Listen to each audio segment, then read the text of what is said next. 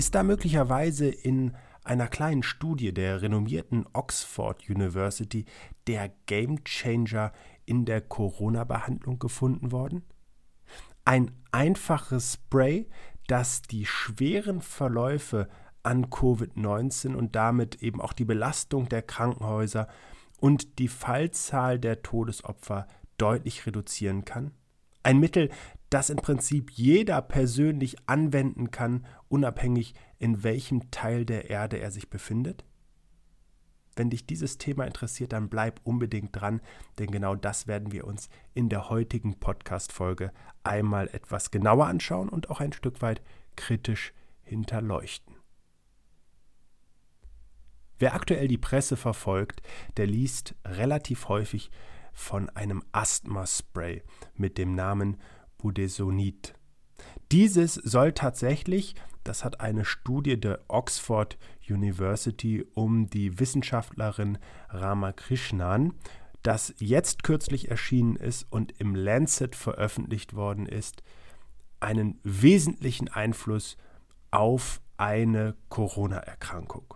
Mit anderen Worten, es scheint so zu sein, dass wenn ein positiver Test erfolgt, ein positiver Corona-Test erfolgt, sich die ersten Symptome wie Husten, Fieber oder eben auch Müdigkeit zeigt, dann kann hier aus einer Kombination mit Paracetamol und eben zweimal täglichen Inhalieren dieses Asthmamittels der Verlauf der Krankheit deutlich milder sein und eben auch eine Verkürzung der Erkrankungsdauer erreicht werden. In jedem Fall scheint es so zu sein, dass das Risiko in einer Notaufnahme zu landen deutlich reduziert wird. Und zwar so deutlich, dass die Wissenschaftler dieser Studie es mit im Prinzip den wirkungsvollsten Impfungen vergleichen. Was ist jetzt an dieser Studie dran, die natürlich viel Hoffnung macht? Dieses einfache Asthmamittel Budes, Budesonid, das als Pulver inhaliert wird. Das wird vor allen Dingen und üblicherweise Asthmatikerinnen und Asthmatikern verabreicht, also Menschen, die darüber hinaus möglicherweise auch eine chronische Lungenerkrankung wie eine COPD bekommen. Es soll dann Entzündungen lindern und eben für die Schleimhaut abschwellend wirken. Dieses Mittel wird inzwischen auf vielen Plattformen wie beispielsweise Twitter als sogenannter Game Changer in der Pandemie gehandelt, weil, und das zeigen eben, und das sagen auch viele Experten, die ganze Welt eigentlich seit Anbeginn der Pandemie nach einem Medikament gegen SARS-CoV-2 lechzt. Deswegen ist die Erwartungshaltung riesig und deswegen ist es auch so wichtig, sich jetzt einmal genauer anzuschauen, was diese Studie im Prinzip und eben auch Vorgängerstudien wirklich zutage gefördert haben.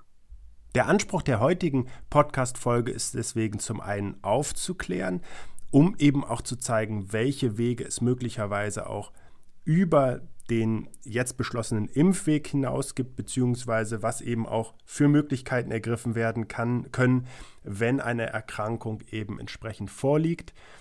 Allem voran natürlich immer wieder zu betonen, dass viele Studien eben auch zeigen, wie wichtig es ist, einen grundsätzlich gesunden und ausgewogenen Lebensstil zu führen, der eben immer auch dem Körper selber und dem Organismus selber eine größere Fähigkeit, eine größere Reserve verleiht, sich gegen entsprechende Krankheiten und Krankheitssymptome dann auch durchzusetzen. Und eben auch, um möglicherweise falsche Erwartungen, die daraus äh, resultieren, zu mindern und an der Stelle entsprechend Klarheit zu verschaffen. Denn der Anlass für diese Studie ist das, was im Prinzip Ärztinnen und Ärzte weltweit seit geraumer Zeit schon beobachten und was eigentlich im Prinzip der Erwartung einer vorbelasteten Lunge, einer bestehenden Erkrankung der Lunge so widerspricht. Denn Patienten, die an Asthma erkrankt sind, scheinen weniger gefährdet zu sein, einen schweren Covid-19-Verlauf zu erleiden. Und das ist zum Beispiel auch eine Studie, die in Plus One veröffentlicht worden ist in 2020 von Marcello und Kollegen. Und hier liegt die Vermutung nahe, dass die Patienten, die eben grundsätzlich eine Lungenerkrankung haben, häufig bestimmte Asthma-Sprays verwenden. Und das hat eben die Oxforder Mediziner und Medizinerinnen veranlasst, ähm, das Mittel genauer in Betracht zu nehmen, genauer unter die Lupe zu nehmen und sind hier mit einer Studie vorgegangen, bei denen sie 70 ähm, SARS-CoV-2 positive Patientinnen und Patienten mit milden Beschwerden zweimal täglich dieses Mittel Budesnoid äh, inhalieren ließen und 20 Patienten fungierten als reine Kontrollgruppe.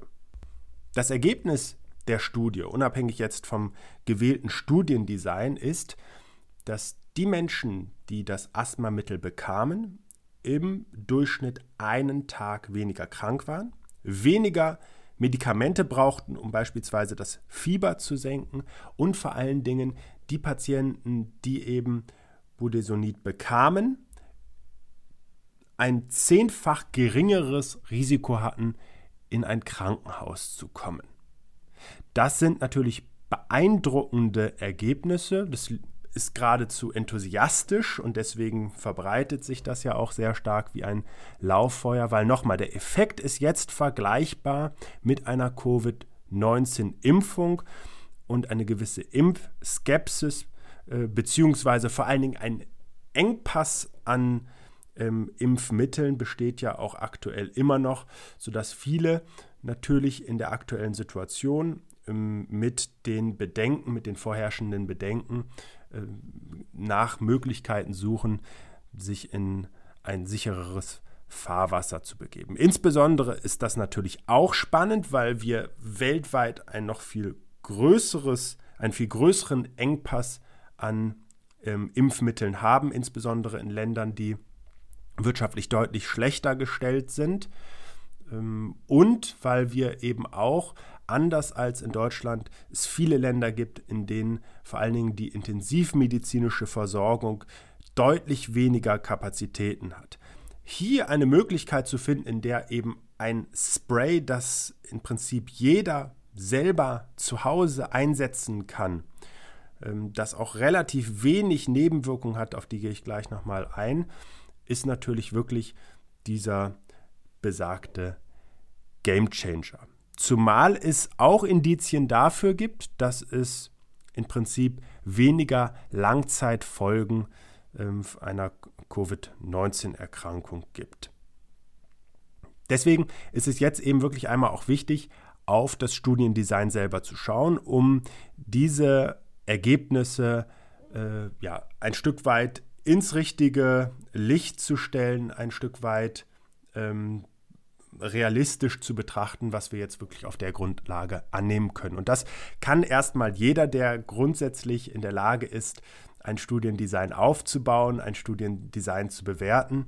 Ähm, darüber hinaus sind natürlich die medizinischen Einschätzungen von Experten nochmal deutlich wichtiger und die beziehe ich jetzt hier auch in, ähm, in einigen Punkten schon mit in, den, in die heutige Podcast-Folge mit ein. Das sind nämlich zum Beispiel der Präsident der Deutschen Gesellschaft für Allgemein- und Familienmedizin, Martin Scherer, aber auch der äh, vielfach zitierte Direktor der Klinik für Intensivmedizin am Universitätsklinikum Hamburg-Eppendorf, Herr Kluge, die sich eben in beiden Fällen auch mit einer gewissen Skepsis äußern, auch wenn sie natürlich diese Erkenntnisse und auch die Möglichkeiten als durchaus aussichtsreich und als Möglichkeit mit in Betracht ziehen. Aber man darf eben auch wirklich einmal gucken, was waren bisher schon für Erkenntnisse gegeben.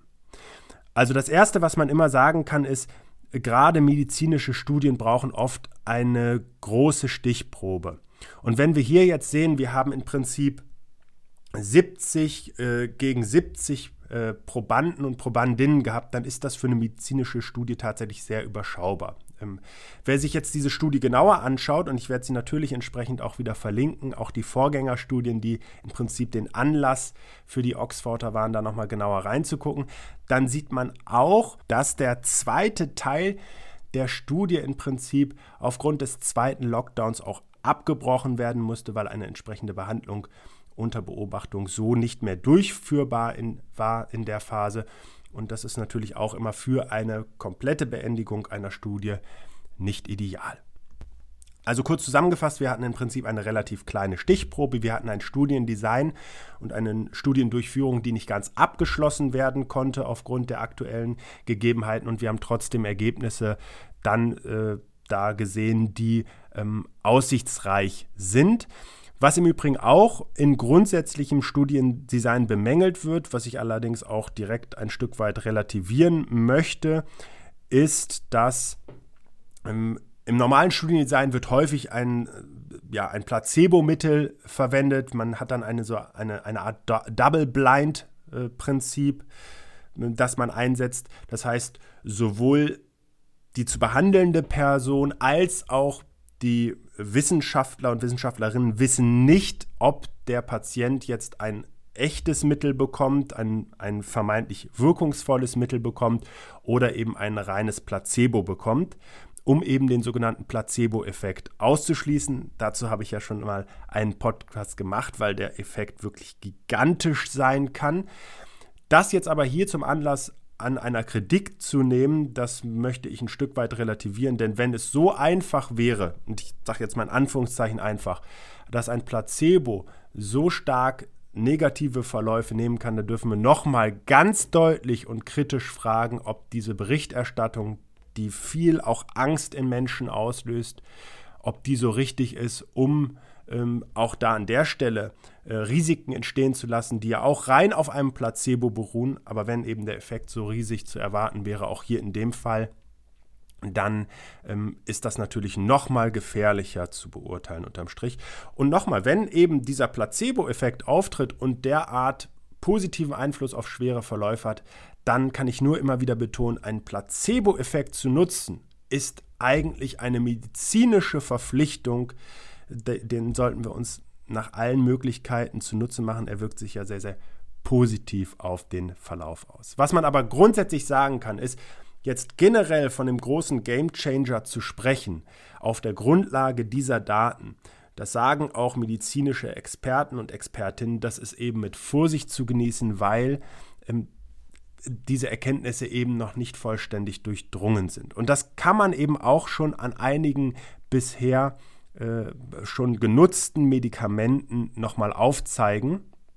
Denn wir haben ja schon im Laufe der Pandemie äh, mehrere Paradigmenwechsel erlebt und gerade auch die Menschen, die tagtäglich mit den Patienten arbeiten, die haben ja immer wieder ihre Behandlungsstrategien angepasst und versucht eben, weil es dafür noch keine Erkenntnisse gab, ähm, auch Best Practice und ganz aktuelle wissenschaftliche Forschung in die Behandlungsmethoden mit einfließen zu lassen. Und so liefert, und das ist eine durchaus auch berechtigte Kritik an der Studie der Oxforder, die Ergebnisse relativ wenig Klarheit darüber, wie viele Patienten jetzt eben wirklich auch auf eine Intensivstation kamen, wie viele davon beatmet werden mussten und wie viele eben tatsächlich auch verstorben sind. Da fehlt der Studie noch etwas, um, um es klarer zu sagen. Und nochmal, das ist eine gute, gute Pionierarbeit und darauf darf eben unbedingt aufgesattelt werden. Und natürlich wird es am Ende auch nochmal eine Art Quintessenz geben, die äh, nicht meine Beurteilung ist, das ist mir ganz wichtig. Ich kann das auch nicht beurteilen, sondern das, was eben Mediziner und Medizinerinnen hier urteilen, ähm, wie das trotzdem jetzt vielleicht dann auch eingesetzt werden sollte. Aber was eben auch durchaus kritisch ist, ist die Frage, wir haben ja bei schweren Covid-Verläufen auch jetzt schon ein Best Practice, ein Mittel, das eingesetzt werden äh, soll. Das ist das Dexamethason, das äh, zum Einsatz kommt. Das ist auch ein Glucocorticoid, das zum Einsatz kommt, aus der gleichen Gruppe im Prinzip wie die des Budes, äh, Budesonid.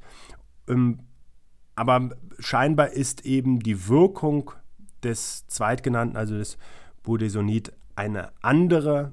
Ähm, so scheint es eben erstmal aus der entsprechenden Studie hervorzugehen. Und nochmal, der Einsatz von Dexamethason ist im Prinzip sehr spät erst im Verlauf der Erkrankung. Man versucht eben hier das Lungenversagen eines sehr schweren ähm, Covid-Verlaufs einzudämmen.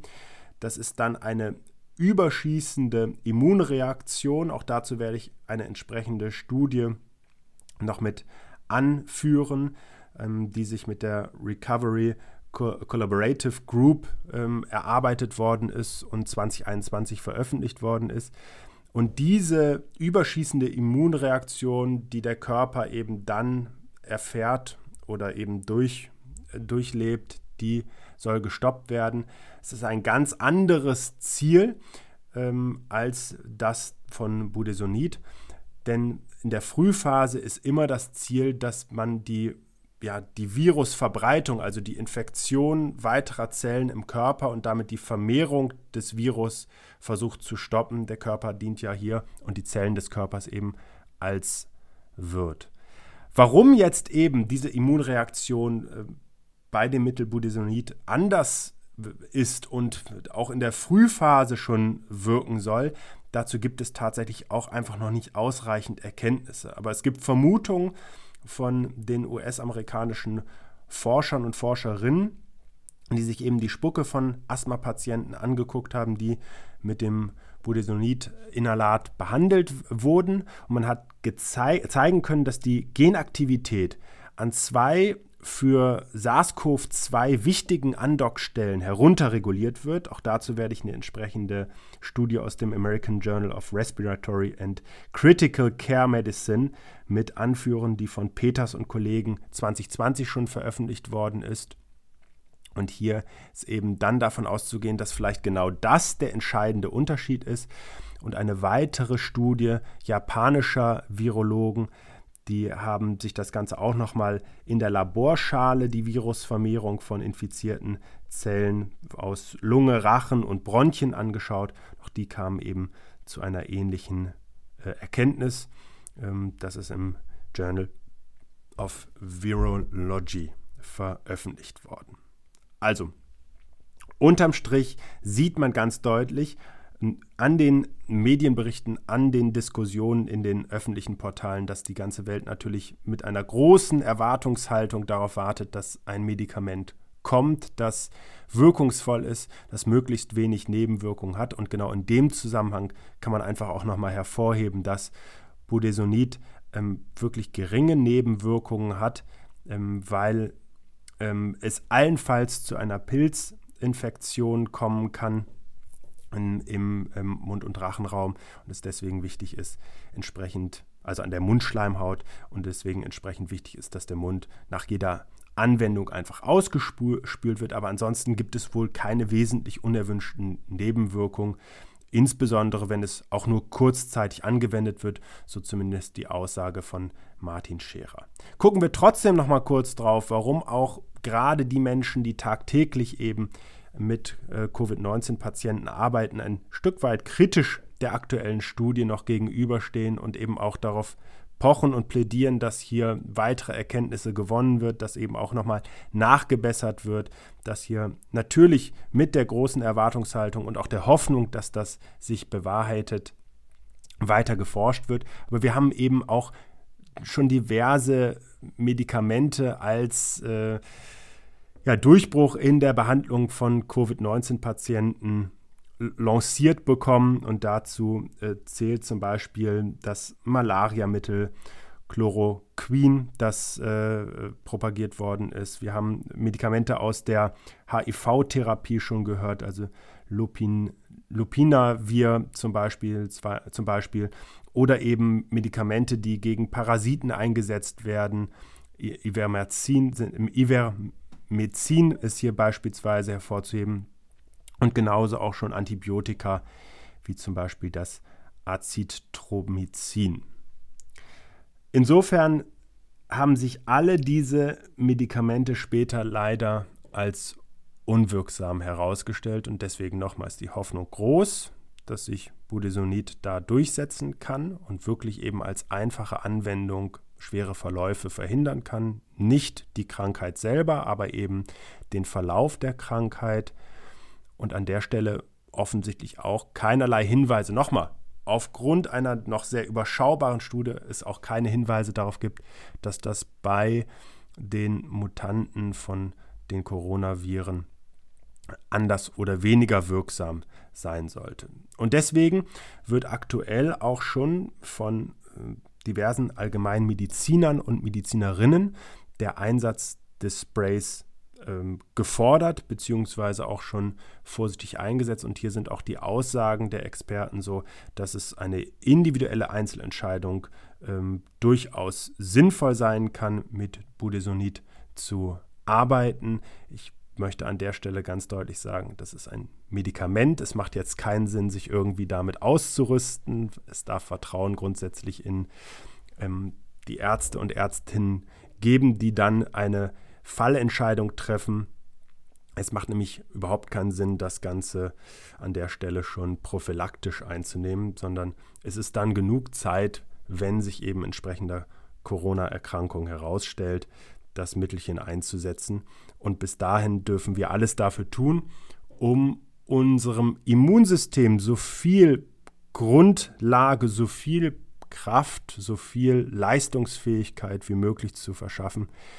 Und wenn ich diese eine Bitte zum Abschluss auch noch äußern darf, dann ist es diese Leistungsfähigkeit uns nicht nur für eine ähm, vor 14 Monaten aufflammende Pandemie äh, zu sichern, sondern daran fortwährend in unserem Leben zu arbeiten, weil es einen ganz erheblichen Einfluss auf unsere Lebensqualität hat und weil es da draußen noch viel mehr als Covid-19 gibt, für das unser Körper eben auch tagtäglich gewappnet sein darf. Und das Ergebnis ist immer das gleiche nämlich dass ein Mensch einfach eine andere Lebensqualität für sich gewinnt, ein größeres Wohlbefinden, sich darauf verlassen kann, dass die Gesundheit in den meisten Fällen auch wesentlich stärker ausgeprägt ist. Und das ist doch unterm Strich das, was für einen Menschen selbst den Lebenserfolg und das Lebensglück als solches sichert. Ich wünsche dir eine gute Zeit und freue mich auf unsere nächste Begegnung hier im Podcast oder auch woanders. Bis dahin. Alles Gute für dich. Schön, dass du dir für meine Podcast-Folge Zeit genommen hast. Um auch zukünftig auf dem Laufenden zu bleiben, empfehle ich dir, meinen Podcast direkt zu abonnieren. Außerdem freue ich mich über deinen Kommentar und eine Bewertung von dir. Ich wünsche dir eine bewegte Zeit. Bis zum nächsten Mal.